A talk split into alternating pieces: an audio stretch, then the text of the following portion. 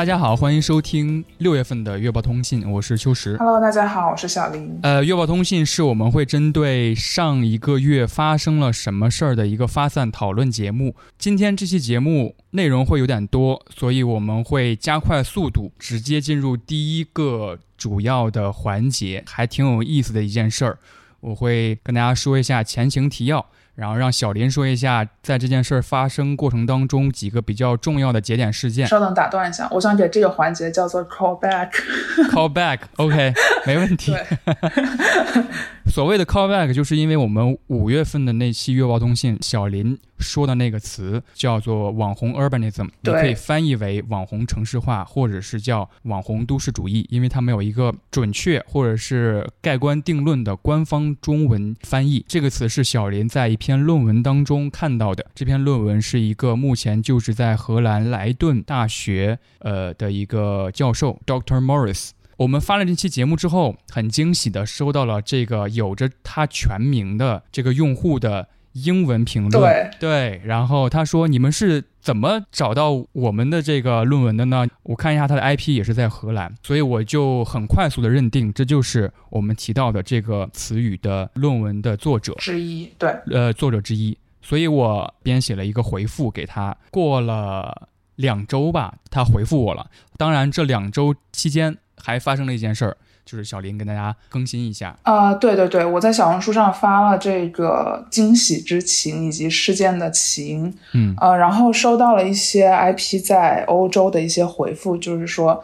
他们曾经跟这个 Dr. Morris 一起做过田野调查。对，因为我们一开始说很惊喜，一个外国学者怎么会知道中文播客？然后在小红书的评论区也得到了解释，这个 Dr. Morris 他的研究领域也是跟呃中国的社交媒体，就是整个 Digital China 有关，所以说他在这个播客上面发表评论也并不是一个非常意外的行为。对，是的，我们感觉惊喜的原因不是说他回复了我们或怎么样，而是我们觉得中间的逻辑缺失太多了，而且这个逻辑是我们想象不到。毕竟节目也挺小的，然后这个平台其实用户群还挺固定的，也没有很主流的一个平台，就是小宇宙嘛。后来 Dr. Morris 还回复了我的那条评论，说很开心你们能在这个网站上看到我们的论文，对，如果可以的话，我们可以邮件交流交流。然后我觉得这是一个非常非常好的机会，所以我跟小林就迅速的决定，我们起草一个邮件。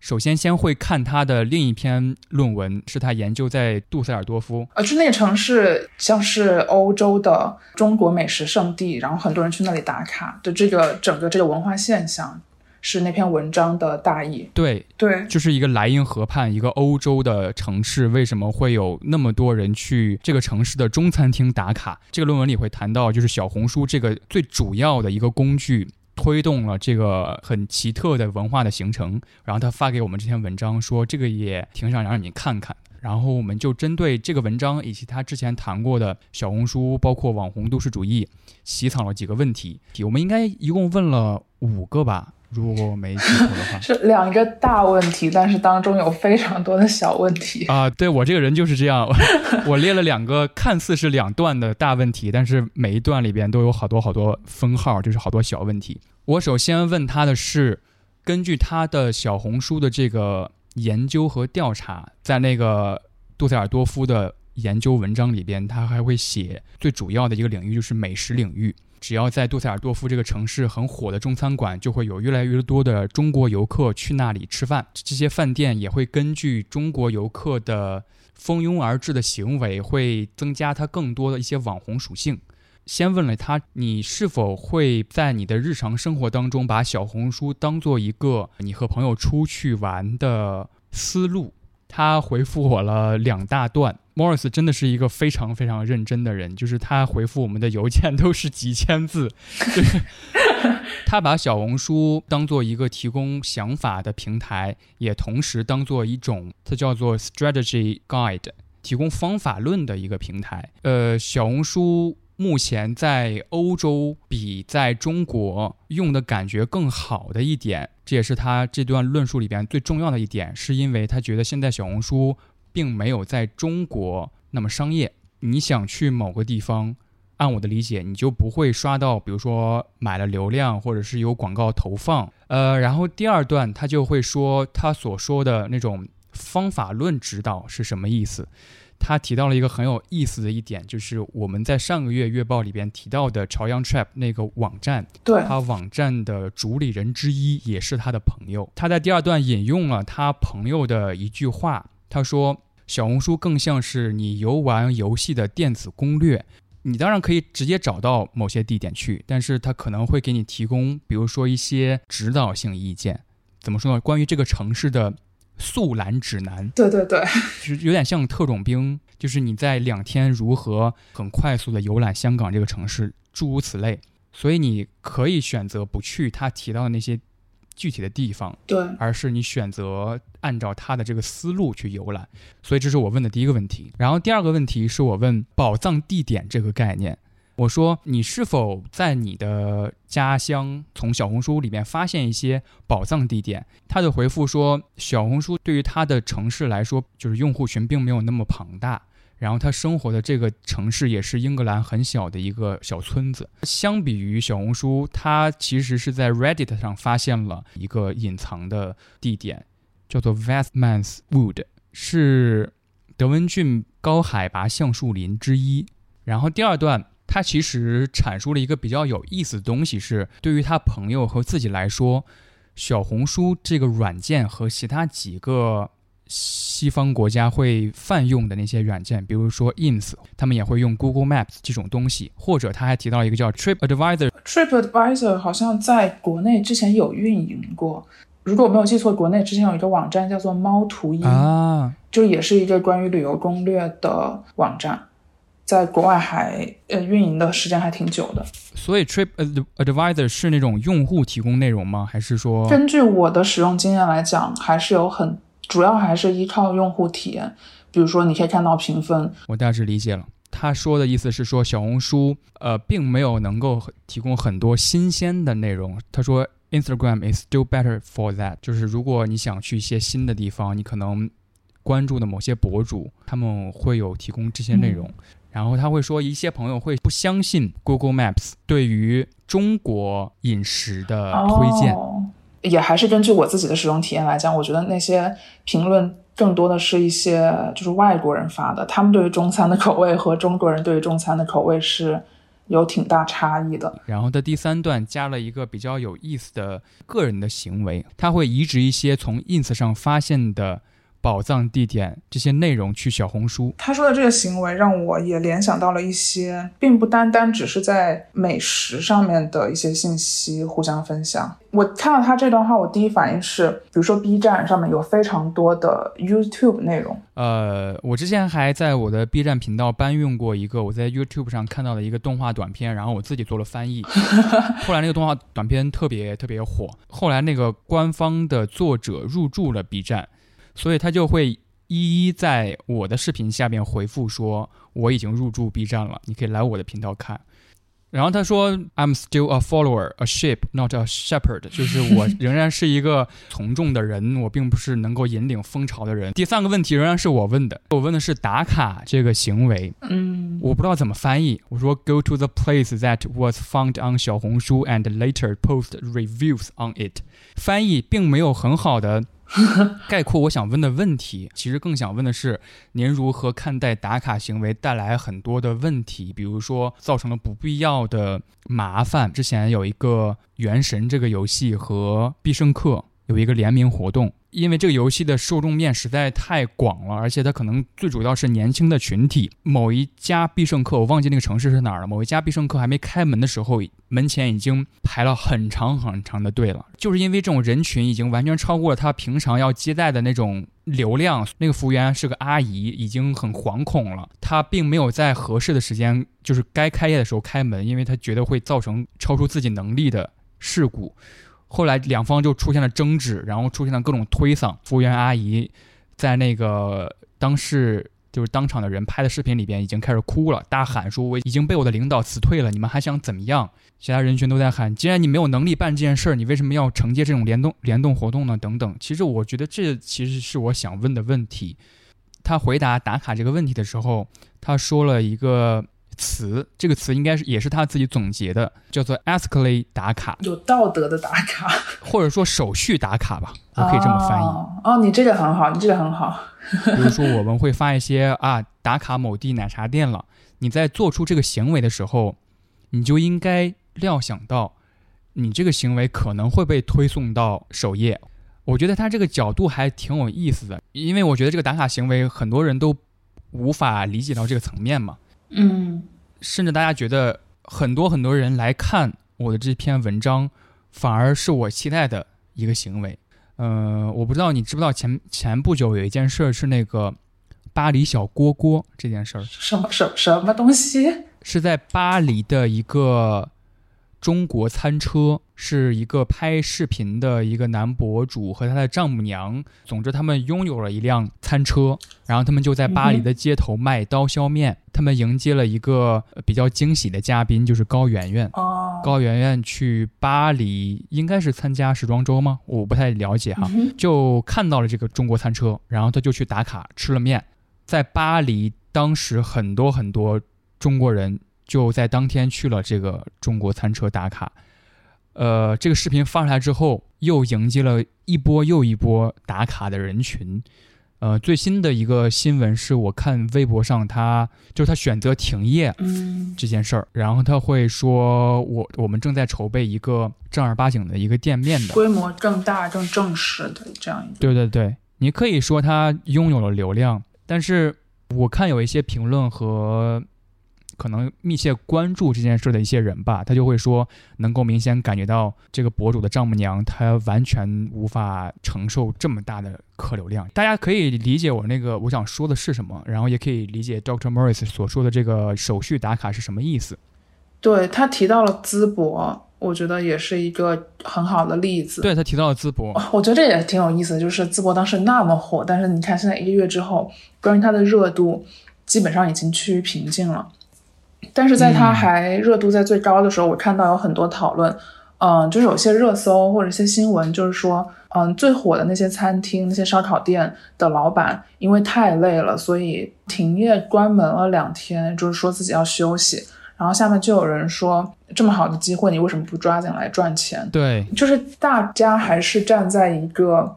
消费者的角度来看待这些东西，我觉得这也有一定的就是讨论的空间啊，并不是说我要跟赚钱跟打引号资本家共情。比如说我在发布一些打卡内容的时候，我只能说是我期待它变成什么样，但是我无法预计到啊，对，它会带来什么样的影响，因为这些是不可控，也无法提前就能想到的。而且它不仅是带入了消费者的视角，你要考虑所谓的手续打卡，其实。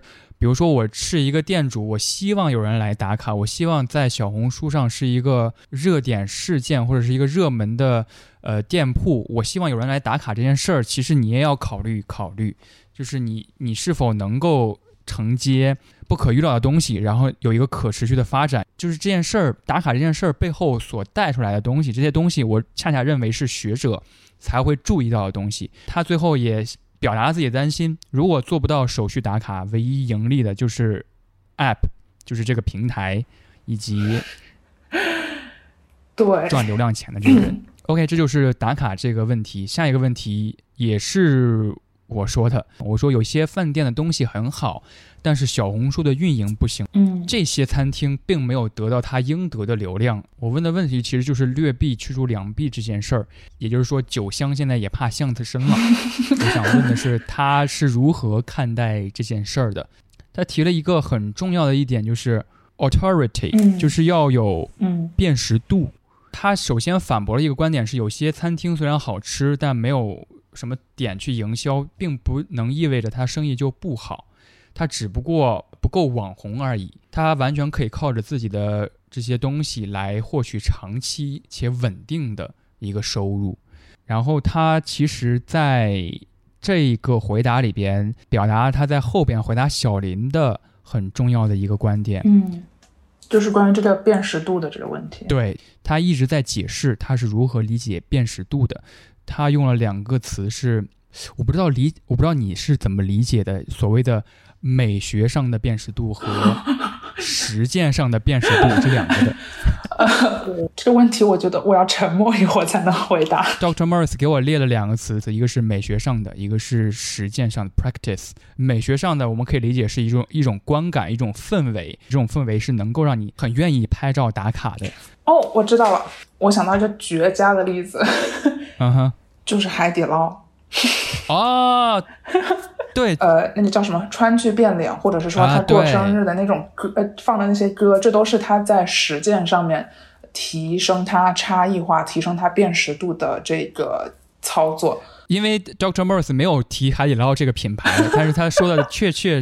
呃，确实是海底捞所做的东西。他说，比如说在上菜的过程当中，你提供一些不一样、有特色的行为，你是如何上菜的？然后，比如说你在上完菜之后有什么表演或怎么样？我其实可以提一个美学上的这个例子，一个吃烧烤的地方叫做下酒，它的装修风格就是户外露营的装修风格。哦，店铺外边很大的一个场地，然后他会给你架那种。很有那种呃，Snow Peak 风格的，嗯，那个凳子，会有那种露营伞，那种网红的露营伞，然后会有那种小炉子，然后你可以喝酒、吃烧烤，这就是一个美学上的体现。呃，接下来一个问题是小林对我以上的几个问题的一个总结式发问：小红书是否在决策我们的日常选择？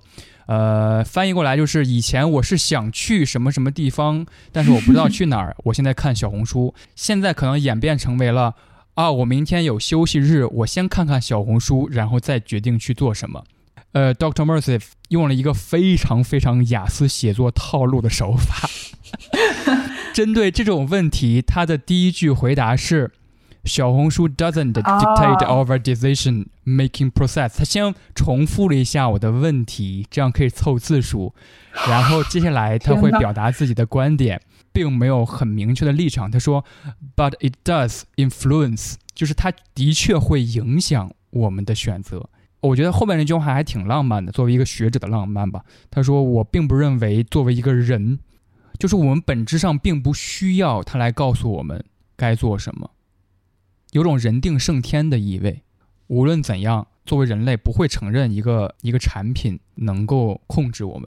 然后接下来小林会说他问的几个问题。我的关注点更多的是放在小众文化和大众文化上面。对，然后他的回答是说这个问题有一点像他刚才提到的那个，就是关于辨识度和差异化。嗯，是的，并不是说我和你不一样就代表。我们之间是有差异化，文化方面的差异化和辨识度的目标之一，还是希望可以快速的和消费者产生这个关联。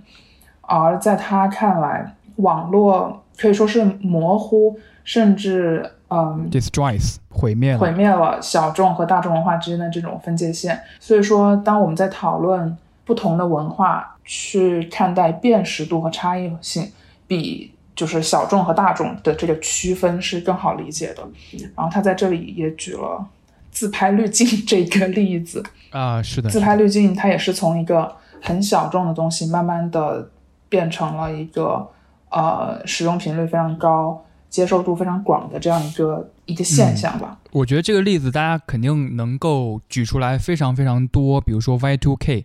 这些爱好者们在这个各种平台上的推广，能够引发非常非常非常多的人，就是群体外的人的呃喜爱，诞生出了很多文化产品，比如说那个 XG，那个我很喜欢的那个 女团，他们那个 Left Right，那个那个 MV 其实就是回应了这个文化。任何小问题放在中国都是大问题，因为基数太大了，或者说你很难用谁是大众谁是小众。这个定义来分类。我提的第二个问题就是，你认为，嗯，在网红文化的这种大量曝光下，小众文化会不会变成另外一种大众文化？嗯，可能比如说小众的审美、小众的穿搭，把它放在了小红书，就是再小众的穿搭，很快也会变得嗯大众起来。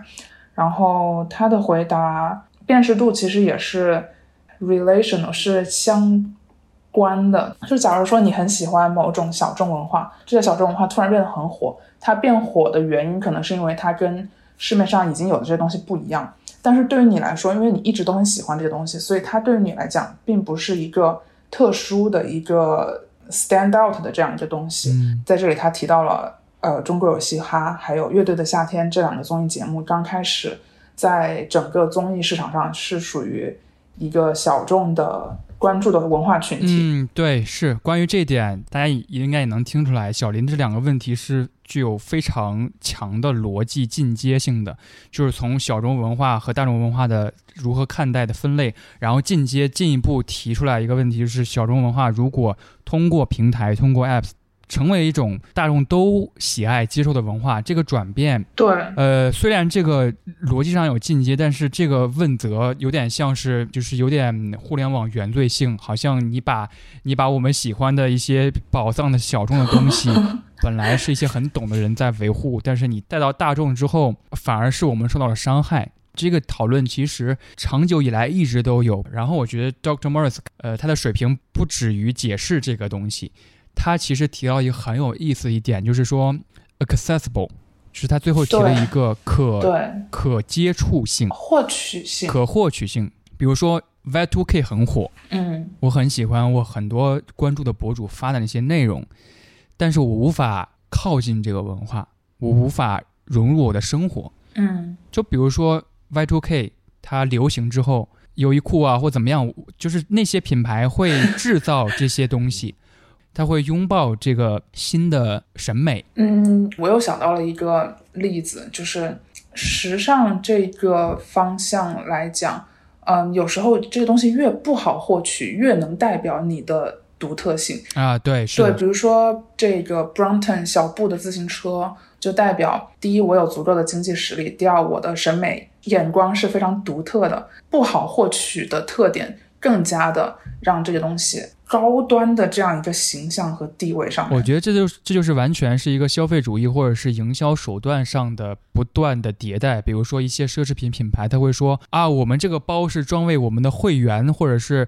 每年会在这里消费达到某种金额以上的人才有购买这个包的资格，复杂了你的购买它的门槛门。槛，对，挺有意思的。这个经历就是回复邮件这个经历，给我的感觉还是挺奇妙的。我们通过月报这期节目，嗯还能够收获这样的思考，这就是我们比较全面的回顾了一下我们和 Dr. Morris 的联系。呃，我们现在还在联系当中，就是后来我们聊得还挺开心的，他还让我们说你们有没有 WhatsApp，因为我们其实是想让他在月报里边给我们的听众打个招呼的。小红书他的评论，他都是用中文回复的，也有人说他的中文还挺好的，但是后来就是还没有回复。嗯，因为他也比较忙。哦，对对，他说了一个比较重点的事件，就是他的妻子是服装设计师，那个品牌叫做 Seventy Five，大家可以在 ins 上找到这个品牌。他们现在在巴黎的时装周。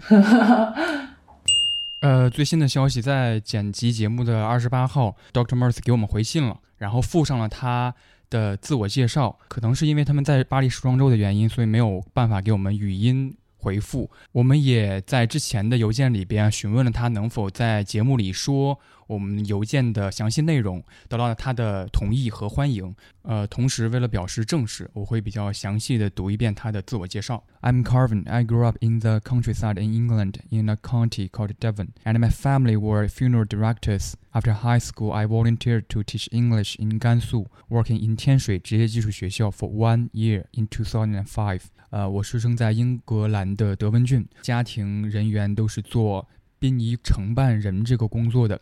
二零零五年，我高中毕业之后，我去了甘肃的天水职业技术学校教英文，教了一年。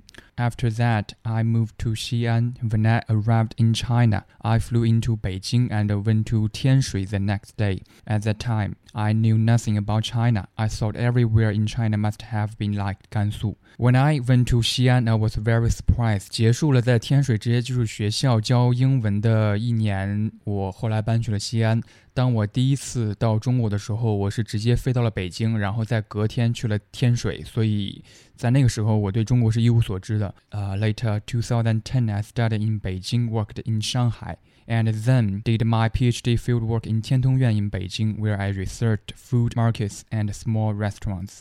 呃，一零年左右，我是在北京学习，然后在上海工作，在北京的天通苑完成了我博士的田野调查工作。我研究了食品超市以及一些小的饭店。I did my BA at University of Leeds。我在利兹大学完成了我的文学士学业，MSA in Anthropology at London School of Economics。在伦敦政经，我完成了我的理科学士，是研究人类学，and a PhD in Human Geography and Urban Studies at London School of Economics。 并且在 LSE 完成了我呃人文地理学和城市研究的博士学位。这就是这段网络一线牵，珍惜这段缘的经历。嗯，在汇报之前，可能我们会针对上个月嗯没有办法绕过去的新闻做一个简单的陈述。嗯，因为五月份确实发生过很多事儿。因为五月份我自己发生了一个转变，就是。我开始戒掉微博了。我发现，嗯，看热搜相关的一些内容或者评论，真的非常影响我的心情。怎么说呢？影响我的可能并不是说那些评论，或者说那些热搜本身，而是一种不理解。那为了让我自己好受一点，我决定不去看这些东西，就是眼不见心不烦的这样一个心态吧。呃，有有一个小新闻，不知道你在意看到没有？嗯哼。就是那个马斯克，伊隆马斯克准备和扎克伯格打一架。哦哦，我没有在微博上看到，但是我在其他的新闻平台上看到，我以为是假新闻是吗？对，fake news。就是扎克伯格，他就说他准备做一个新的微博平台。准备对抗 Twitter，然后马斯克说扎克伯格此举就是准备再做一个平台控制用户。之后马斯克加了一句说：“你要真想对付我，你可以跟我打一架，咱们一对一。”然后扎克伯格说：“那你说个地儿吧。”然后马斯克就说了一个地儿是那个 UFC，大家如果知道那个赛事的话，就是一个拳击比赛的一个场地。我觉得还挺逗的。那他们的这叫什么肉搏 可以加入特朗普？因为特朗普不是也要搞一个自己的微博平台吗？对，只不过特朗普的那个平台好像是他很多年前就说要弄了。我关注了一个 B 站的 UP 主叫 AI Talk，他是会调教 AI，让完全不是一个时空和次元的人对话。那个小丑你知道吗？DC 漫画里边那个小丑，他会让小丑对话尼采。我在五月份看到一个视频，是那个 Apple Vision Pro 刚出来的时候，他让扎克伯格对话乔布斯。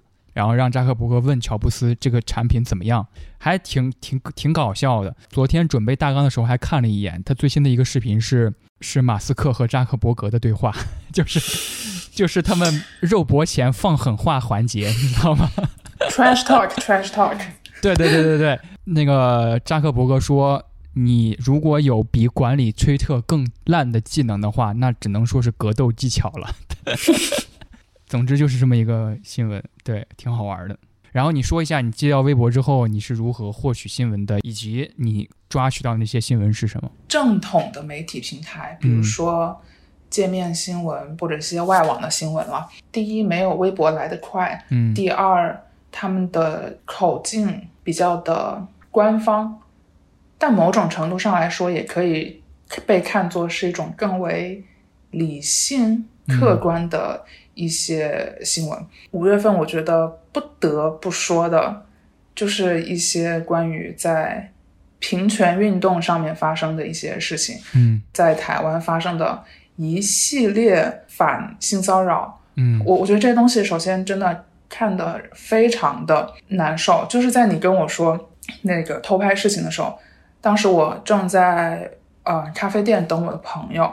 简单看了一下评论，了解了一下事情的起因经过之后，嗯，我在咖啡店我都哭出来了，你知道吗？嗯嗯，可能因为我自认为是一个比较，可能也是受受过一些社科学习的影响吧。我觉得我是一个就是共情能力比较强，然后看到这些东西，我会非常快速的感到感到失落，感到愤怒，嗯，或者说感到很压抑啊，巴拉巴拉巴，很绝望。我可以简单跟大家代入一下发生在台湾地区的 Me Too 运动这件事情，在台湾地区那边的媒体上面，他用了一个词叫做“延烧”，延烧了二十二天，到目前为止，仍然这个这个影响还在持续进行当中。嗯，它首先是发生在政治范围内的一件事儿，然后这件事儿被爆出来之后，有恰逢一个电视剧热播，叫《人选之人》，然后这件《人选之人》。里边恰巧有一个主要情节，就是关于性骚扰、职场性骚扰的这件事情，确切发生在政治职场当中。呃，所以很多人就会这件事儿影射了某件事儿。这个风波越滚越大之后，就发生了更多领域的参与，包括大家应该最熟悉的就是炎亚纶的这个发布会事件，还有就是黄子佼的这件事情。这一系列发生的事情让我觉得，因为这两年很也不能说流行，就是我们经常听到的一个说法，就是说世界正在加速下坠当中。嗯。就虽然他们没有发生在我自己身上，但是会让我更加的清晰的感觉到，我也在这个加速的过程当中。嗯，对，就我每天可能还是正常的吃喝拉撒、呼吸、睡觉，就是尽自己所能做的，不管是在表达还是在创作方面，都是要，我觉得要尽可能的将，嗯，我相信的价值观，或者说我哪怕只是在陈述发生了什么，表达出去。因为我觉得这些是，就像我刚才说的，能够缓解世界下坠的方式吧。我跟小林可能很像吧，就是多看多听一点。他的形容是下坠，我觉得是一个收缩的过程。对，这个收缩是他明确了很多之前滑行过来的，嗯，没有仔细考虑的事儿。这个转变，我可能之后会在我想分享的那本书里边提到。但是就像小林说的，每个人都不能宅出去，都是。对，就就是千万不要把自己宅出去。除了中国，除了亚洲地区发生的事情，就是其他大陆也发生了很多事情。他们看起来离我们很远，嗯，都是会影响到我们共同生活的这个环境。呃，刚才提到了内地地区偷拍那件事儿，就是戴建勇，你也许会知道朱凤娟这个摄影作品，他拍的是他的妻子，他妻子叫朱凤娟，可以说是毫无避讳和遮拦的。拍他的妻子，包括隐私部位，包括糟糕的体态和糟糕的心情。很长一段时间里边，朱凤娟这个摄影作品都是给予了很高很高的评价。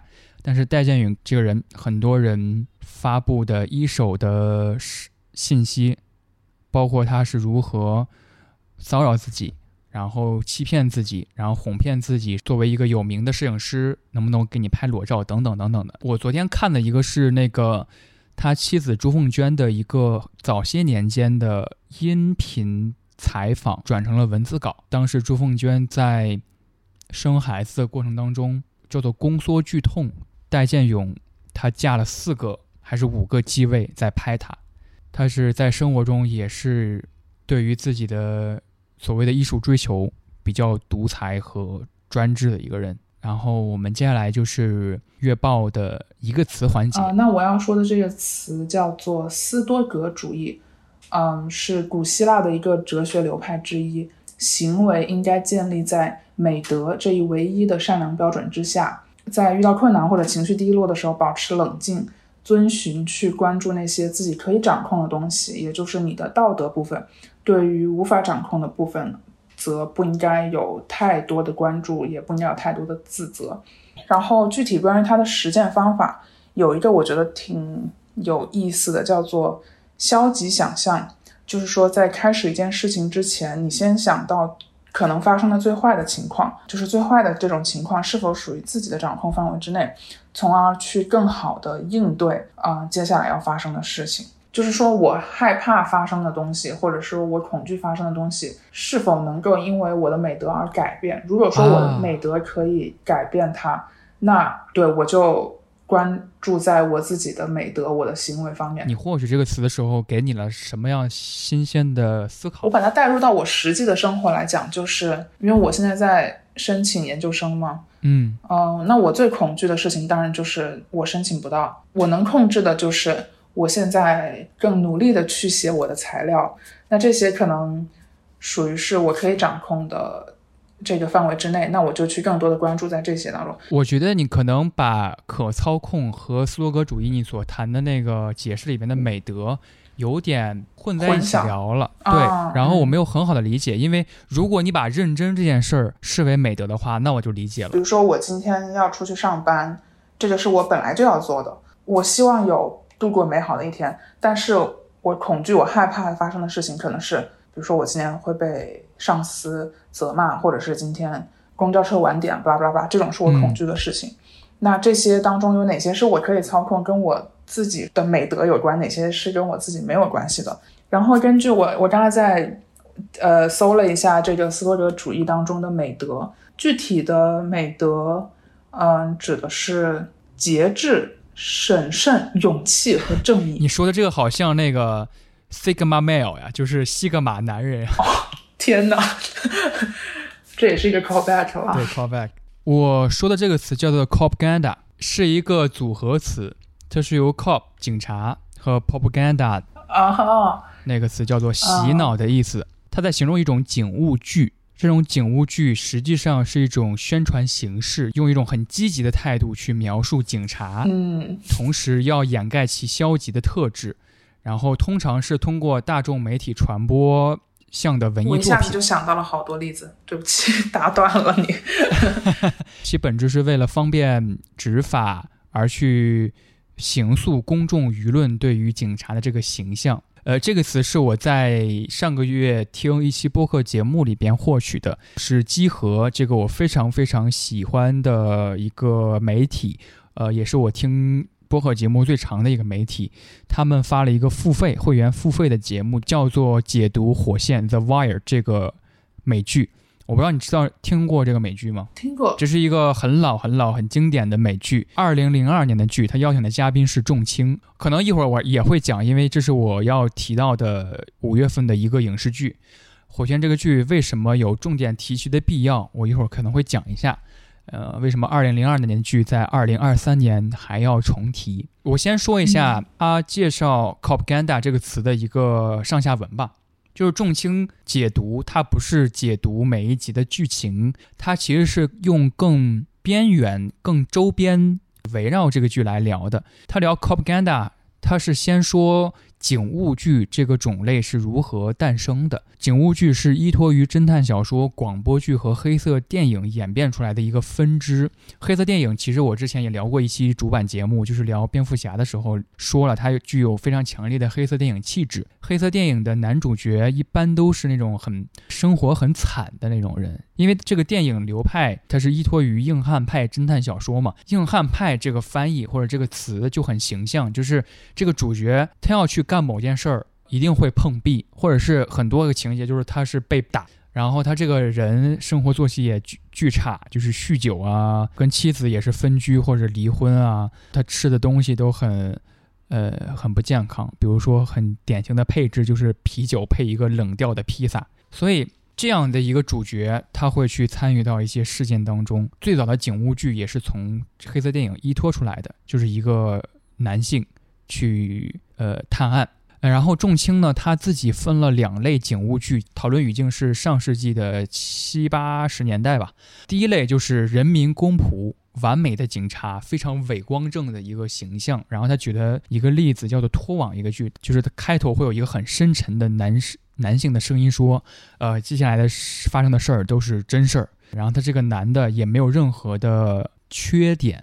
很多场面都是对白，就是这个男的去往某个人的家中调查这件事儿的原委是怎么样的。他说这是一种对于伪光正男性的迷恋。嗯，比如说他有一个情节，他举了一个例子：男主人公击毙了当时的一个犯罪分子，他好几晚都睡不着觉。他说：“哎呀，无论怎么样，罪不至此啊，或怎么样。”他就去给这个他击毙的这个犯罪分子的遗孀。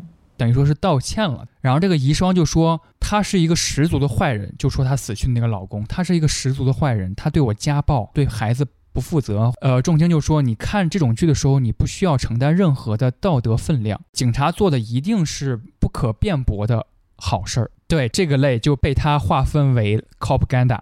他说的第二类就是动作喜剧，就是这个警察稍微有一点灰色，然后稍微有点幽默，然后他生活会有一点小怪癖，然后他在判案的过程当中也会有一点小动作，比如说贿赂一些证人啊，让他提供一些他以前不愿意说的线索。对，这是他分了两个主要的警务剧。说 propaganda 这个专有名词的时候，他其实带到了一些更专业的背景信息。这些剧其实它是有一个背书的，这些背书就是。呃，你会在这个剧的最后会看到说，比如说 NYPD 就是纽约警察局，他们是这个剧的参与策划或者是咨询，也不叫咨询，对他就是出资加审批。地方警局就会说你要不要来给我们警局拍一个这么样一个警务剧，在国内也有这么一些公共关系科吧。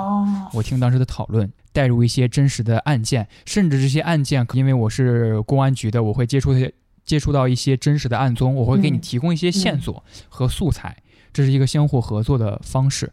但其实这个出资加审批的合作，有点像我之前听某派影评主播提到了一个制度，叫做。我有点忘记那个名词叫什么了，叫做审批分管制度吧？好像就是说，呃，影视网络剧的审批不再像我们以前理解的，它交给了呃某个局来审批，它现在其实是一个分管的制度。比如说你要拍一个校园爱情剧，它是要交给教育局来审的。嗯，某一种程度上来说更专业了，就会告诉你啊，这在校园里边是不可能发生的，但是它会带来很多问题，毕竟隔行如隔山嘛。对，教育局的人士不一定懂电影或者电视剧，他们的。意见很容易逾越他们的专业领域，嗯，这也是我从 “propaganda” 这个词来发散出来的一点想法。我也挺喜欢你这词，尤其是你刚刚说到喜剧警察，就是有点灰色地带。我想到了一些香港的警匪片，然后还想到一个，嗯，不知道你有没有看过一个电视剧叫做《神烦警探》啊？我知道，我知道，我知道，我还挺喜欢的。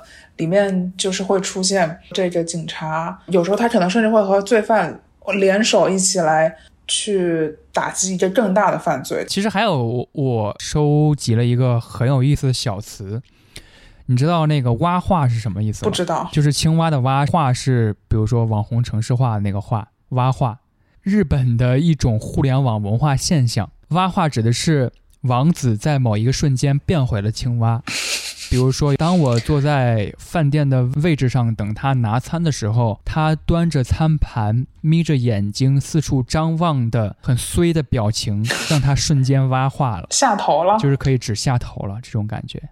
好，下一个。一个影视啊，我要说的这个电影是五月份看的一部院线电影，叫做《温柔壳》啊，我知道是王子文吗？对对对，关于两个有精神疾病的年轻人是如何建立了属于他们之间的亲密关系。剧透提醒，接下来会。说到这个电影的主要部分，这个男主角戴春是有遗传精神病，然后王子文饰演的这个女主角觉晓是有重度抑郁症。他们两个人在同一家疗养院认识，相互治愈，相互喜欢。于是他们决定出院，回到更复杂的现实世界生活。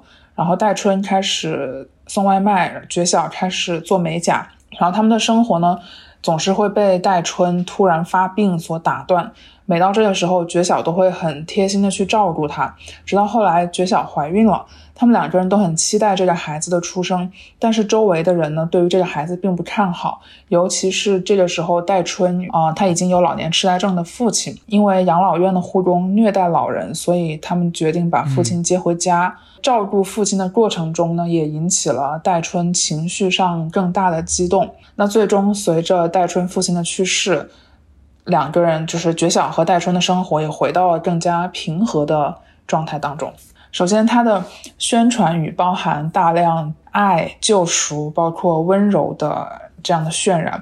然后在电影当中也确实可以看到爱给两个人带来的变化。比如说在疗养院的时候，戴春会把自己的苹果偷偷的送给觉晓，是那种很像小孩子、很直白的那种爱。但是这种简单和直白只存在于他们两个人之间，也就是两个精神病患者之间。一旦有外部世界的加入，他们的爱就会受到打压。比如说，嗯，觉晓的小姨会质问他们：“你们拿什么来生活？你们的经济怎么？”但是即便如此，他们两个人之间的爱依旧是非常可贵的，因为，嗯，我觉得他让观众看到了，就是建立起只属于两个人的亲密关系的美好。然后另外一个我觉得导演处理很好的地方，就是他并没有把精神病人在融入社会中会发生的一些困难，用很写实的方法表现出来。一些我印象比较深的点，就是说戴春后来在洗车店工作的时候，因为发病，然后把送到洗车店的豪车给砸了。就这些情节在电影里面被处理的，就是很点到即止。但是它的缺陷也非常的明显。戴春和觉晓之间的这种爱和救赎，发展到电影的后期，也就是觉晓怀孕之后变弱了很多，取而代之的就是觉晓单方面的付出，因为他一直在处理戴春因为发病失控而呃造成的一些后果，他一直在戴春和他父亲之间扮演一个调停的人，就是对于他个人的情绪表现的非常少。看的时候，甚至觉得他在电影后半部分就变成了一个像保姆一样的角色。想这部电影的时候，也有一些疑惑的地方，就是因为觉晓是一个重度抑郁患者。但他的行为除了在开头的自杀以外，嗯，在接下来的所有时间里都是更为正常的那个。而戴春是遗传精神病，是反复的在发病。觉晓的社会化程度更高，所以他就承担了更多照顾者角色的这种责任之上。讨论这几点非常符合我们聊上野千鹤子那个节目的几个主题，一个是谁来。作为关系当中的那个照护者，这按电影这个逻辑来说，可能社会化更相对来说更完善一点的人可以承担这个角色，或者他们对不自觉的、被动的、自动成为了这个角色。呃，然后另外一个信息就是，我们凌驾在这个电影这个形式上面，它呈现的这个故事是否是一个区别于其他叙事的？比如说之前提到那个妈妈嘛。杨丽娜的那个作品，头发花白的母亲要照顾自己五六十岁的患阿尔茨海默症的女儿，这么一个特殊的关系下发生的故事。但是它某种程度上美化了疾病，美化或者电影化可能会发生困难的日常生活场景当中。但是在他的叙述里边，可能这不是一个 her story，包装在爱情里边，或者是包装在浪漫故事里边的落了窠臼的一个故事。呃，你刚才说的他们之间的互相的有一个小动作，可能这也是温柔壳这个名字的来源吧。嗯，OK，我想我想讲的这个影视就是《火线》The Wire。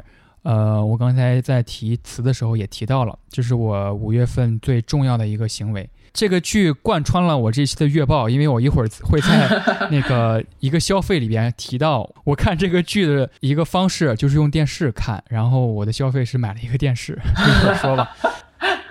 有新入坑的观众会觉得比较难进入，这也是这个剧呃稍微有点门槛的原因。最主要一个特点就是它不做任何解释，它不如现在的类型片有那么容易进入的切口。你可以理解为火线它只是突然对着一个部门开始它的摄像机，所以前两集就会就会出现很疲惫的神情。《The Wire》这个剧就是描绘巴尔的摩市警察对巴克斯戴尔贩毒集团的调查，因为发生在穷人区嘛，然后黑人他们贩毒。我们亚洲人在看黑人的剧的时候，会有一种脸盲，嗯，尤其是他还没有说出这个角色的名字的时候，你很难区分。就是黑人帮派里边，他们的穿着都很相似，然后他们都是很短很短的那种寸头，而且他们之间互相称呼都是昏名。呃，但是看进去的时候就发现这个剧的魅力了。然后这个剧的魅力具体指的是什么呢？它不具有我刚才说的 cop ganda 的任何特点。当时仲青用的是一个例子来概括这个剧在讲什么。这个例子很鲜明，也恰巧符合当下的一个时间段。他举的是天价月饼的例子。我可以先问一下小林，因为最近端午节嘛，肯定也会有一些高价粽子。你是如何看待有天价月饼或者是天价粽子这个产品的？它为什么会卖到这么高价？可能粽子或者月饼的品牌啊，以及它的用料会比较的嗯高端。好，跟你说一下，当时仲青是有怎么用经济学的这个理论来解释出现天价月饼这个现象的。某些事业单位，因为它的它的绩效很好。但是在事业单位里边，他明文规定了不能够直接给员工发钱，所以他会给你一些月饼券，让你去兑换这个月饼，可能是八千八百八十八，或者是两千六百六十六，等等等等，是一个天价的数字。但是你拿这个月饼券之后，你去兑换的地方呢，你不会要这个月饼，因为你不 care 这个月饼，对吧？所以他们就会有黄牛在这个兑换门口收。面值八千八百八十八的这个月饼券，它会按照比如说三千六百六十六来收，你拿到的是现金。然后这个黄牛拿到这个券之后呢，他会交给给你发券的领导，嗯，然后这个领导再会用两千块钱回收这个券，在这个环节里边，这个月饼完全不需要生产出来。哦哦，哇哦，拍手了，拍手了，拍手了！非常有意思的一个逻辑，它还带到一个逻辑，就是为什么会有天价演唱会票？比如说前不久又 call back 到前不久了，那个梅西的票好像炒到了几万块钱、几十万一张。嗯哼，它又又有一个非常有意思的理论了，你要考虑到赠票。嗯国内办一场演唱会的话，他可能要打点的部门非常的多，有一些场地的安保部门，或者是有一些审批。就是每一层都可能有一定的赠票名额。对，但是你如果直接给他们现金，这就是受贿。所以给他演唱会的门票，说这场演唱会我们顺利举办了，会给你一个门票来来指导一下我们的工作。如果你赠票赠的是一百五十块钱的票，那这个票就什么也不是。不赠也罢。对，赠的有面子，他要定价，这个票价是八千八百八十八的。天呐，希望《火线》这部剧不是在讲追逐的过程，它讲的就是这些事儿，哇哦，就是系统和系统之间各色或者是膈应的那个点。个它不是要叙述，那包括 The Wire，就是火线 The Wire 这个东西，它其实是在形容监听设备嘛。主要的情节就是他们认为啊，嗯这个团伙有有被监听的必要，然后他们去申请。但其实这个剧讲的就是打交道的东西，你和上司，上司如何传达给你，包括贩毒集团里边也有，你是一个头头，他是一个小领导，这期间的故事。呃，我可以简单举个剧情上的例子，就是我会说一下第一季第一集的开头五两分五分钟的剧情吧。这个开头五分钟是一个主角，就是这个整部剧的主角叫做 Jimmy Mc McNaughty，他是一个警探，呃，然后他去参，他就去他去看了一个庭审，这个庭审是在审这个贩毒集团里边的有一个小头目叫做 D，他有谋杀的嫌疑，我们所有人都知道他确实是谋杀了，就这么一个听证会。然后这个证人原本是说我看到了 D 的谋杀，然后他在庭审的过程当中当场翻供了，说我没看到，庭审都巨混乱。然后这个 Jimmy 就看向了在做听庭审的一个贩毒集团的中高层吧，嗯，那个眼神你就能明白啊，他知道 Jimmy 知道是这个人收买了。对，他就走了。他走去哪儿了呢？这个 Jimmy 他去了呃法庭的法官的办公室。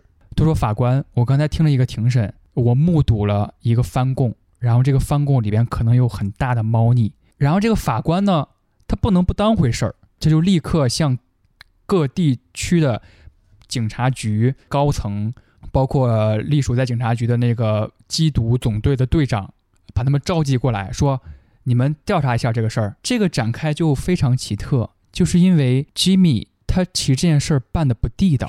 不地道。按理说，这个庭审可能就这么过去了，不会多出来那么一件事儿，不会多出来那么一个任务。这个任务可能包含着几个小队的人，他们要加班加点的来研究这件事儿。所以很多人，很多人都非常讨厌 Jimmy。可以想象一下，如果过年你去你亲戚家，大人们在打麻将。然后小朋友们，包括你吧，就是你，你朋友们在外面玩儿，然后你看到有一个亲戚家的小孩跟另一个起了争执，然后动手打了他，那个小孩就哭了，然后另外一个人呢，就比如说给了他糖，或者是给他一个玩具，把他劝说啊，你别跟大人说这件事儿，你把这件事儿就告诉了正在打麻将的。其中一个大人，然后那个家长你可能也不是很熟，然后最后这个大人把这个小孩打了一顿。嗯、类比这么一个事儿哈，我就是试图列举了一下，可能觉得你办了一件好事儿，嗯，但是你让整件事情变得复杂了。然后对于大人来说，可能怎么说呢？他要维持一个在其他亲戚面前公正公平的形象，他可能自己也不在乎，影响我打麻将。对，这期间的这个逻辑。就是这个剧要讲的东西，就是这种形式作风属于官僚主义当中吗？当然，它是官僚主义当中的一个现象。那个东西你只能意会，很难言传。对，接下来我们要说一本书。呃，我要说的这本书叫做《你的夏天还好吗》啊，我知道，对，是一本韩国女作家金爱烂的短篇小说集。嗯，去年十月出版的，收录了八篇故事，大多数是以女性为第一视角，有怀孕即将生产的妈妈，有普通上班族，有呃女儿，还有出租车司机，通过他们的视角来讲述一些很具体，但是可能没有什么特别大起伏的场景，但是又能把生活的痛苦和时代的压力展现的很自然。嗯，我在当中最喜欢的一篇短片叫做《虫子》，就也是简单介绍一下这个故事的内容，讲述的是一对夫妻。呃，因为很低廉的租金，搬到了一个叫做蔷薇公寓的住宅。房子里面的地板和纱窗都很破，但是丈夫因为觉得是租房，所以不愿意花钱善修。住了三个月之后呢，他们得知这个房子蔷薇公寓被划入了拆迁区域，然后因为纱窗是破的，加上附近在拆迁。就房子被噪音还有飞虫所围绕，妻子每天的生活就是打扫卫生。没过多久，妻子发现自己怀孕了。当他们在房子里面就是幻想未来，或者只是夫妻二人交谈的时候，总能发现这个房子里有很多飞虫，但是又找不到源头。快要到预产期的前一天半夜，她因为发现窗台上有一只很大的虫子，很害怕。丈夫正在加班，于是在她狂喷这个杀虫剂的过程中。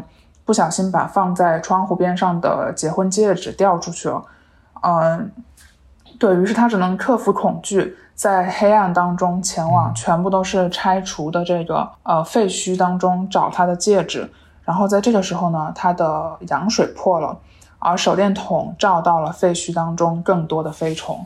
金爱烂的描写把人物刻画的非常生动。妻子有时候想和丈夫抱怨一下居住环境。但是又想到丈夫最近工作也不顺利，于是就把想说的话又憋回去了。那种平淡生活下实则无法言说的苦闷，然后阅读过程当中呢，会产生一种既能和那些苦闷共鸣，但是又害怕那些痛苦真的发生在自己身上的恐惧。但其实你只要稍微剖析一下，就会发现，不管你恐惧与否，我都已经生活在这种苦闷之下了。只不过每个人苦闷的这个实体可能不一样。对，这就是我看这本书的感受。他真的很擅长比喻，还有隐喻。我个人啊，给这一类作品称为。能很快产生画面感的文本，不用太多修改，就已经是潜在文艺片剧本的文本，让我很迅速的想起了李沧东的短篇小说，对吧？甚至路上有许多份这个同名的这个短篇小说，很像你说的这个故事。呃，我记得大概的一个场景就是一个兄弟俩，其中的一个混得比较不好的那一方吧，然后他去了他的这个兄弟在陆川的一个呃买的房还是租的房，我有点忘记了。形容当时的场景就是一下了那个。偏远的要倒了很多趟的公交车，就发现了一股恶臭，然后各种，呃，应该是动物还是什么的粪便就铺满了他要去往的这个这个住宅楼的这个道路上面，然后好像也就像你说的，他们期间在这个房子里面产生出了很多，呃，很有意味深长的话，然后这个意味深长的话也有各自的保留。在乎自己的身份或怎么样？嗯，我觉得韩国文学当中的一些故事主角的处境和我们的生活其实是有高度重合的。在金爱烂这个小说里面，有年轻人在劳动市场上被压榨，或者是说女性被消费主义拖进这个贷款的循环，就这些都是不一定发生在我们自己身上，但是可能周围也有相似的例子。在我在读这本书的过程当中，我认识了一个 在武汉的韩国留学生啊。就我们提到中国和韩国年轻人面临的一些困境是很相似的，就是像上野千鹤子说的，现在的年轻人面对的是一个努力可能也得不到回报的社会，就是东亚三国都比较 比较熟悉吧。好，该你了。对，好，我要介绍这本书叫做《留情西方现代思想讲义》。这本书让我受益匪浅。我目前在今年读到的相对来说最重要的一本书，它有四百页左右，是一个精装版本。会在上个月工作的空闲时间，总会想要拿起来读它，读上个一两章。这本书也在我。刚读它的时候，隔了几天的一个活动上用了。那个活动就是线下，我和我的油画老师，还有另一位我在月报里分享过的一本木刻杂志《离线》的一个作者，当时有一个线下他们两个人的对谈讲座，我做主持，确实用了这本书里边的讲弗洛伊德的一个例子，我觉得他对我的帮助很大，但是这个帮助无法说很具象化，就是他指导了我做了什么行为。我觉得这也是好书的对我来说的定义吧，就是你不能把它完全看作是一个很工具。一样的讲义来看待，也确实让我感觉我的日常生活的底气更足了一点。我也不知道为什么，这种底气 来源我也不太明白，可能是一种暂且说明为一种思想的自恋吧。这本书简单来说，就是刘擎这位学者。他从呃马克思韦伯这位思想家、哲学家开始讲起，他一直谈到了根据时间线聊他认为比较重要的思想家，一直谈到了近现代，比如说尼采、萨特，呃，还有一些相对来说没有在大众传播环境下那么出名的，比如说。以赛亚·柏林、德沃金，还有一会儿会聊到的那个汉娜·阿伦特。嗯嗯。呃，我觉得整本书给我的观感就是他在导论里边提到的一个概念，就是古今之变。这本书的叙述逻辑就是一个你进门的过程。之前看待或者本来就觉得不太舒服的事儿，这本书给你了一个佐证，就是这个事儿为什么让你不舒服，为什么会让你产生这样的判断。也会看到不断有新的重要的人物在这个世界。在这个历史上出现，他们反驳或者是提出不同的意见，对于前人的理论。然后我会谈一下古今之变，他为什么在导论里边谈到了这件事儿。我可以给大家带来一个简单的他举的一个思想游戏。我们可以假设，现在我们走在路上，碰见了一处争论。这处争论是两个小学生吧，他们吵架的原因是他们两个人有一个笛子。一个小朋友说我要吹，然后另一个人说这个笛子我要吹。作为小林，你会怎样把这个笛子判给谁呢？嗯，我会让他们都吹一下。我不知道，好像两小儿辩日吗？呃，你这个挺有意思的，就是他举的这个例子是，当我们遇到这种场景的时候，我们可能第一反应就是这个笛子是谁的，那就谁吹，对吧？呃，但是小林，你刚才说的那一点，恰巧是亚里士多德会说的那一点。亚里士多德会说，这个这个笛子谁吹的好听是谁的，这就是古今之变。所有制的这个概念是现代思想进步到现在之后才会出现的。但是亚里士多德那个时期会说，每个物体都有它本质的使命，笛子的使命就是被吹的好听。即使我是一个完全的旁人，碰见这个辩论，这个笛子我吹的最好听，那。它就是我的古今之变，就是把人类从当时觉得自然的东西嗯之中解脱出来，让他们觉得不自然。所谓的祛魅嘛，比如说迷信这件事儿，蘸着人血的馒头吃了能治病，或者说把一个符咒烧成灰喝的水能治病。这在对于当时，他用了一个词是嵌入。我们嵌入自然社会当中，世界是神秘的，但是古今之变就是把 把宗教理性化。然后让这个世界不再神秘。我们中国其实是把宗教和迷信并置在一起，迷信是要去除的，但宗教是要理性化的。如果把宗教的价值否定的话，我们面对的就是完全完全荒凉的世界，就好像你对一个小朋友说圣诞老人是不存在一样。然后我想谈的其实是，呃，有几个点我觉得蛮值得聊的。有一点就是我们刚才可能我跟小林在开录之前谈到过了一点。就是以赛亚·柏林，他把自由分为了积极自由和消极自由，这两种自由的分类是贯穿整个人类历史。呃，这两种自由没有价值高下之分。消极自由就是我有不做某事的自由。我之前跟小林说，我想在下一期预报里边达成我上个月跑了步这这么一个决定，但是我会跟你说，我每天都很累，然后回家的时候，我可能就会想，也没有人非得要求我跑步吧。这就是消极自由，积极自由就是就是所谓的越自律越自由嘛。我们恰巧要警惕的是概念魔术，用积极自由的这个去牺牲你的本来应该拥有的自由。比如说，现在还是举我跑步的例子，如果小林说我每天早上六点会给你打电话叫你起来跑步，如果你今天没跑步，你要给我一百块钱，嗯，然后每天早上敲门，然后把我绑架到那个。健身房让我跑步，但是小林会说：“我都是为你好，我在帮你完成更好的你啊。”然后我们会美化这个牺牲，可能在这个故事里边是一个具体的人，可以被抽象为一个系统，一种更大的概念。所以以赛亚·柏林他的对于自由的倾向更接近于每个人应该保证自己的消极自由。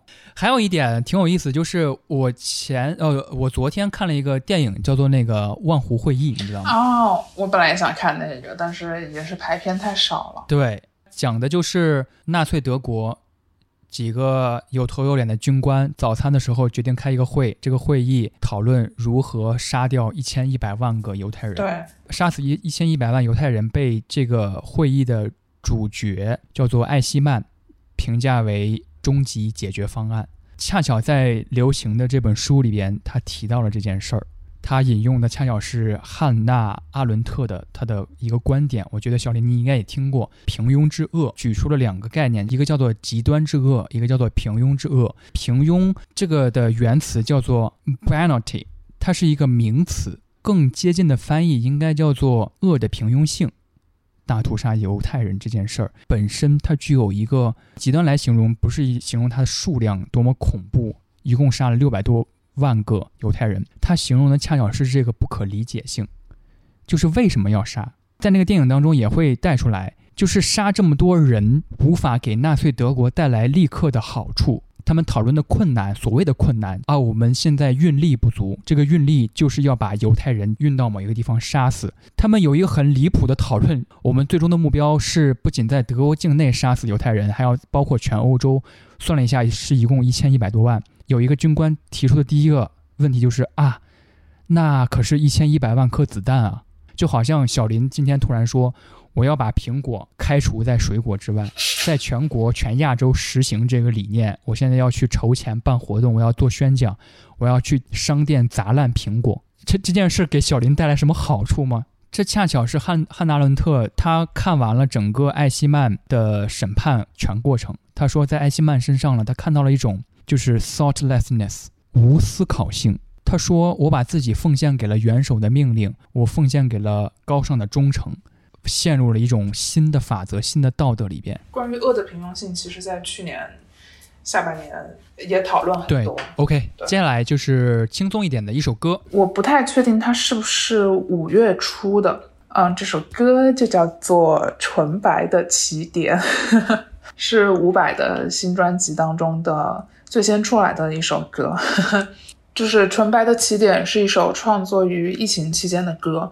然后他在采访里面说，这表这首歌代表了他对重新开始的期望。啊，我之所以很喜欢他，因为里面有句歌词，我觉得实在是非常的可爱，叫做“拨乱头发遮住眼睛，假装我很悲伤，其实心里觉得今天比昨天还要棒，世界变明亮，我开始了纯白的起点。”就是那个，其实心里觉得今天比昨天还要棒，我就觉得这句话，呃，你乍一听会觉得啊，什么东西？多听两遍就会觉得有一种很朴实的可爱，让我想到他另外一首歌叫做《我会好好的》，里面的副歌歌词是“我会好好的，花还香香的”，就是这种很直白、很简单的。可爱放在一个中年摇滚男性身上有一种反差感，你知道吗？可是我觉得伍佰给我的感觉就是这样，他就是那个叫什么拔乐音乐，对吧？用俗都谈不上，他是那种啊，太浅白了，就是浅白到跟别人聊起来、说起来都有点害羞的那种话，他有有一种非常的诗意，就是他的歌词很有诗意。那种生命力，你知道吗？嗯，反正他的词就是这样，他这是很五百的词。比如说他那个，嗯，有首歌叫什么《泪桥》吧，他就会说什么 眼泪狂奔。对，不知道我们的听众里面有没有抢到了五百演唱会票的幸运儿。肯定有吧，在大学毕业的那一年，我去杭州了他的演唱会，跟我的大学玩的很好的一个栋楼的朋友。我是一九年看过他在昆明的一场演唱会，他他演唱会很喜欢玩那个人浪，你知道吗？啊，对对，你当时应该也有。接下来副歌的时候，你们都站起来什么什么，然后下一句说你们知道副歌是什么吧？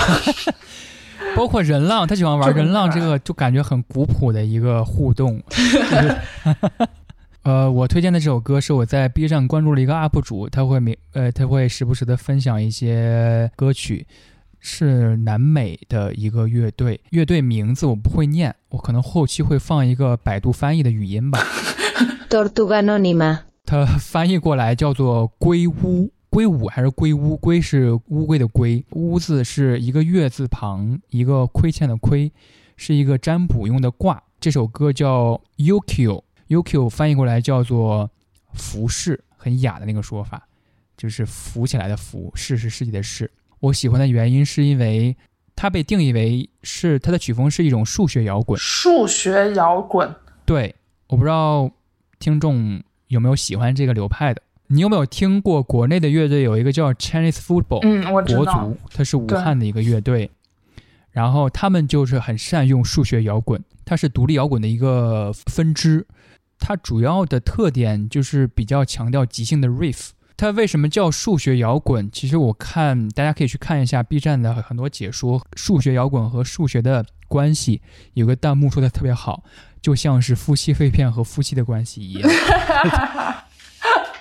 他很注重呃所谓的 hook 段落，就是高潮的那种洗脑段落嘛。比如说草东的那个“他明白，他明白”，其实这种很洗脑的，在数学摇滚里边是不常见的。数学摇滚里边段落是很混乱的，它很少有管弦乐，很少有什么混响。然后它会有很长的器乐演奏的段落，它指弹的痕迹也比较重。如果大家去视频网站搜来看的话，会发现好多标记了 tag 了数学摇滚的视频，都是一个人在在自己家录的，自己弹吉他或者弹贝斯的，很花哨的一个段落。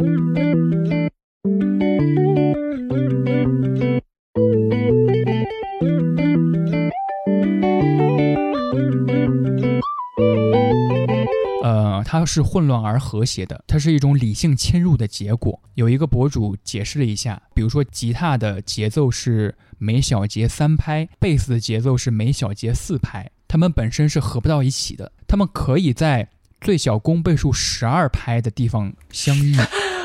你弹你的，我弹我的，然后我们会在突然的某一个程度共振，所以你听数学的时候会有一种数学的美感。然后这首歌里边，可能大家会听到有一个 glitch，它里边有一个吉他突然像是弹错了一样，出现了几个非常非常不和谐的音，这也是我觉得这首歌最最美妙的一个地方。呃，这种 glitch 甚至还有专门的一个名词，叫做呃 glitchcore 毛刺音乐。比如说，在用电脑做一个电子音乐，电脑突然卡了，电脑就呃就出现那样一个不正常的卡顿，或者电视里边会出现滋那种感觉。对我想说的就是这首数学摇滚音乐，然后数学摇滚音乐里边会出现一个不和谐的音，但这个音恰巧是最美的非常符合数学的语，言。是这样的。这就是一首音乐，好，下面一笔消费。嗯，我的消费依旧是跟音乐有关，是我很喜欢的一个歌手的一个演出门票，那就是啊，你要提了是了，Hush 的那个《相信自己》这张专辑的巡回演唱会，在武汉的这一场，哇，他他现场真的唱的非常好，非常的投入。他在舞台上好像有一个自己的世界，然后在那个世界里，他可以最大程度的表现出自由舒适。他拿的是一个有线话筒，就是唱的过程中身体有一些扭动，加上他的手又一直在玩那个线，就感觉是一只很漂亮的猫在舞台上唱歌。哇，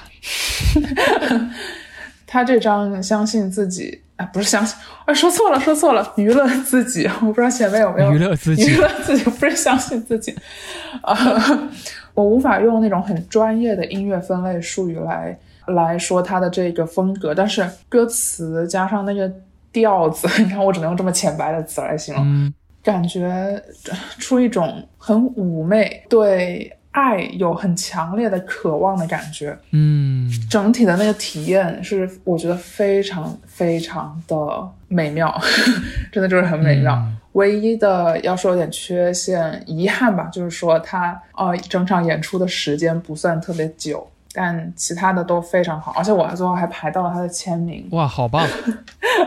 你还抢到了五月天的门票，呃，演唱会门票是吗？没有，我怎么会啊，抢到没有，没有，没有 而且很巧的是，Hush 还给五月天在鸟巢的演唱会当了啊，对，暖。场了。对他们也是同一家公司，他们是相信音乐，所以我才会把相信音乐和娱乐自己说成了相信自己。相信自己很像是汪峰的歌。你知道很多人拿汪峰的演唱会就是抢票练手吗？哦，真的吗？就是练那个手速，看那个系统大抢票系统是什么样子的。对，很多人只是想试一下，结 果没有想到最后真的买成功了，还不能退。对不起，no offense to 汪峰。哎啊，然后我其实也买了一个演唱会的呃门票，在西安八月份，可能到时候我会在月报里提吧。之前在月报里提过的一个乐队叫做 Black Midi，、哦是一个伦敦的乐队，他们第一次来中国。Black，我怎么记得你说 Black Midi 是一个流派？对，Black Midi 是一个流派，然后这个流派里边有一个最主要的乐队叫做 Black Country New Road，然后另外一个乐队就是 Black Midi。哦，他们要来西安。对他们要去西安的一个噪点音乐节，呃，哦到时候如果大家有听众去的话，可以跟我打个招呼。呃，不，大家也不认识我。总之，我很期待八月份我也会加入进最近大家看现场的这个热情当中。啊，又说我的消费，我的消费很简单，就是我之前提的，我买了一个电视。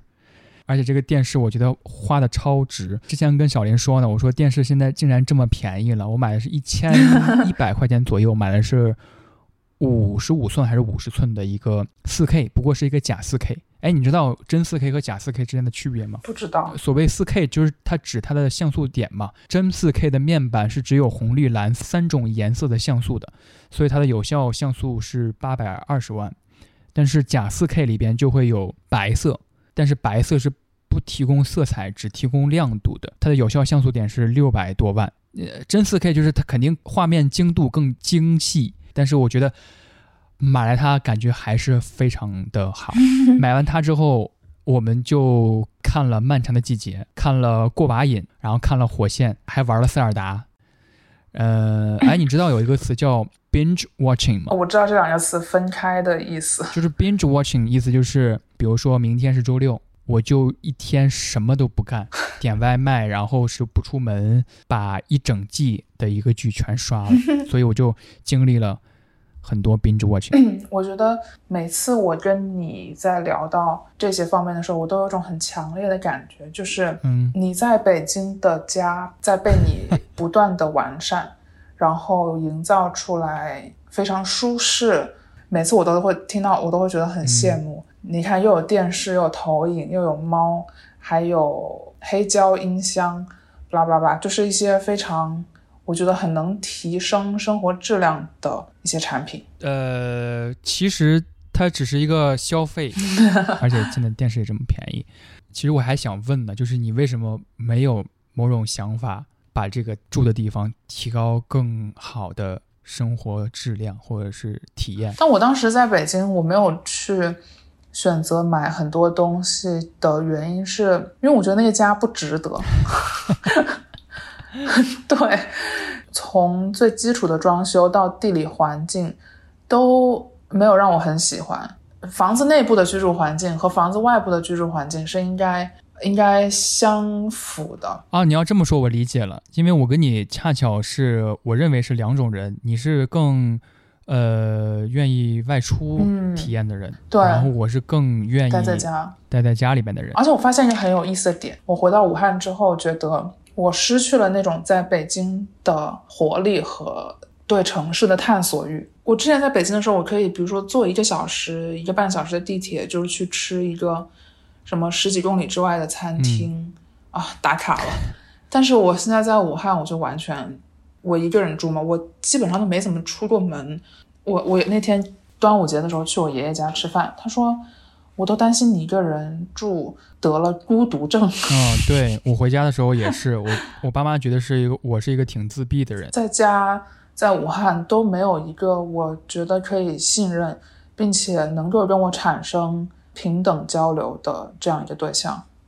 最后就是你上个月给我留的一个小，小选题、小小命题，因为氛围而没有戳破的一件事情，就是我在我想了很久，因为说实话，你这个命题有一点有一点难。嗯。我在五月份的时候见了一个很久没有见的初中同学，然后我发现跟这个同学交流的过程中，给我一种就是微博上看到的私信走进现实的感觉。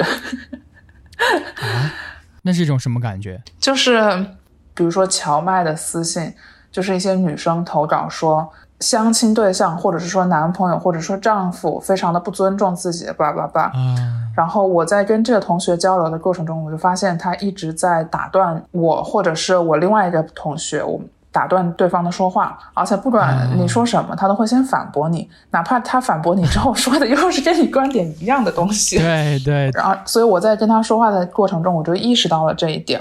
呃，由于当下的那个氛围呢，我又没有直接的说，你能不能让我把话说完，或者你能不能不要一直打断我？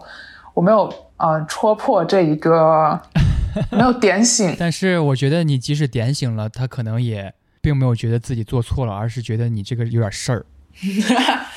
关于这个命题，上个月我还提到一个我想分享的事儿，嗯就是因为气氛没有点名的事儿，就是我已经多次被认为是女生了，因为这个名字是吗？就是呃，之前我们做过一期节目嘛，就是我跟你做过一期节目，然后这期节目是跟另外一个同行。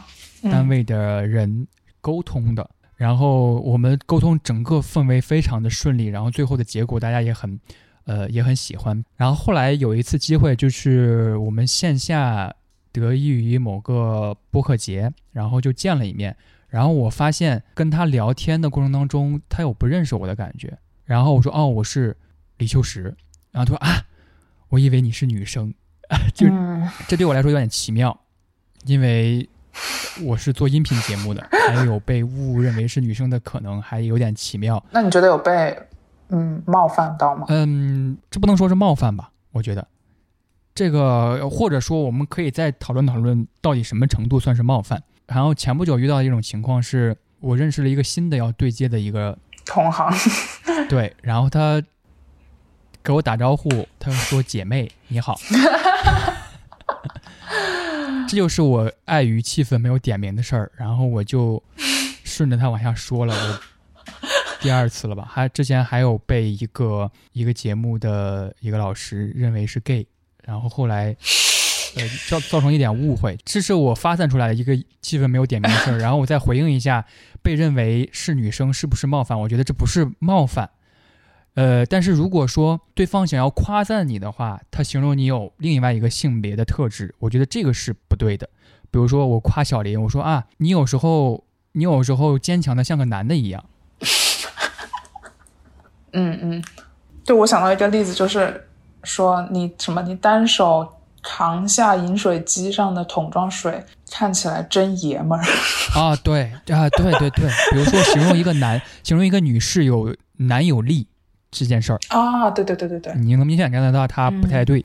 说你像 gay 是夸你呢，嗯然后说你说你是 gay，说明你品味好呀，说明你会穿搭呀，这种东西，我觉得可能是在同一个语境下是是是是冒犯的。就是我们今天的月报，嗯，我还要给你设一个命题，就是你在这个月里面经历了一次由失望转变为接受的一件事情。好的，最后有有没有一个，比如说它反而给我带来一个很好的结果，有没有这个限定？那那倒也不用，有点太积积极了。好的，这就是我们六月份的月报通信。那我们下一次再见，下次再见，拜拜。拜拜。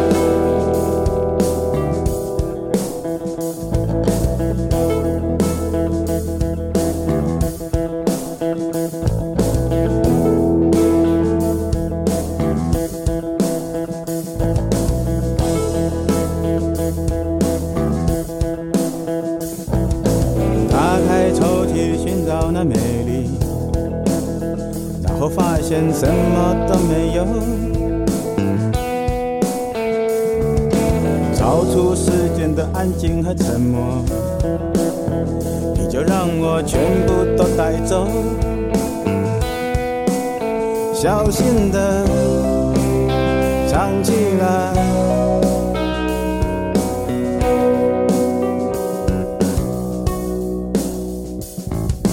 轻轻挥别错误的期待，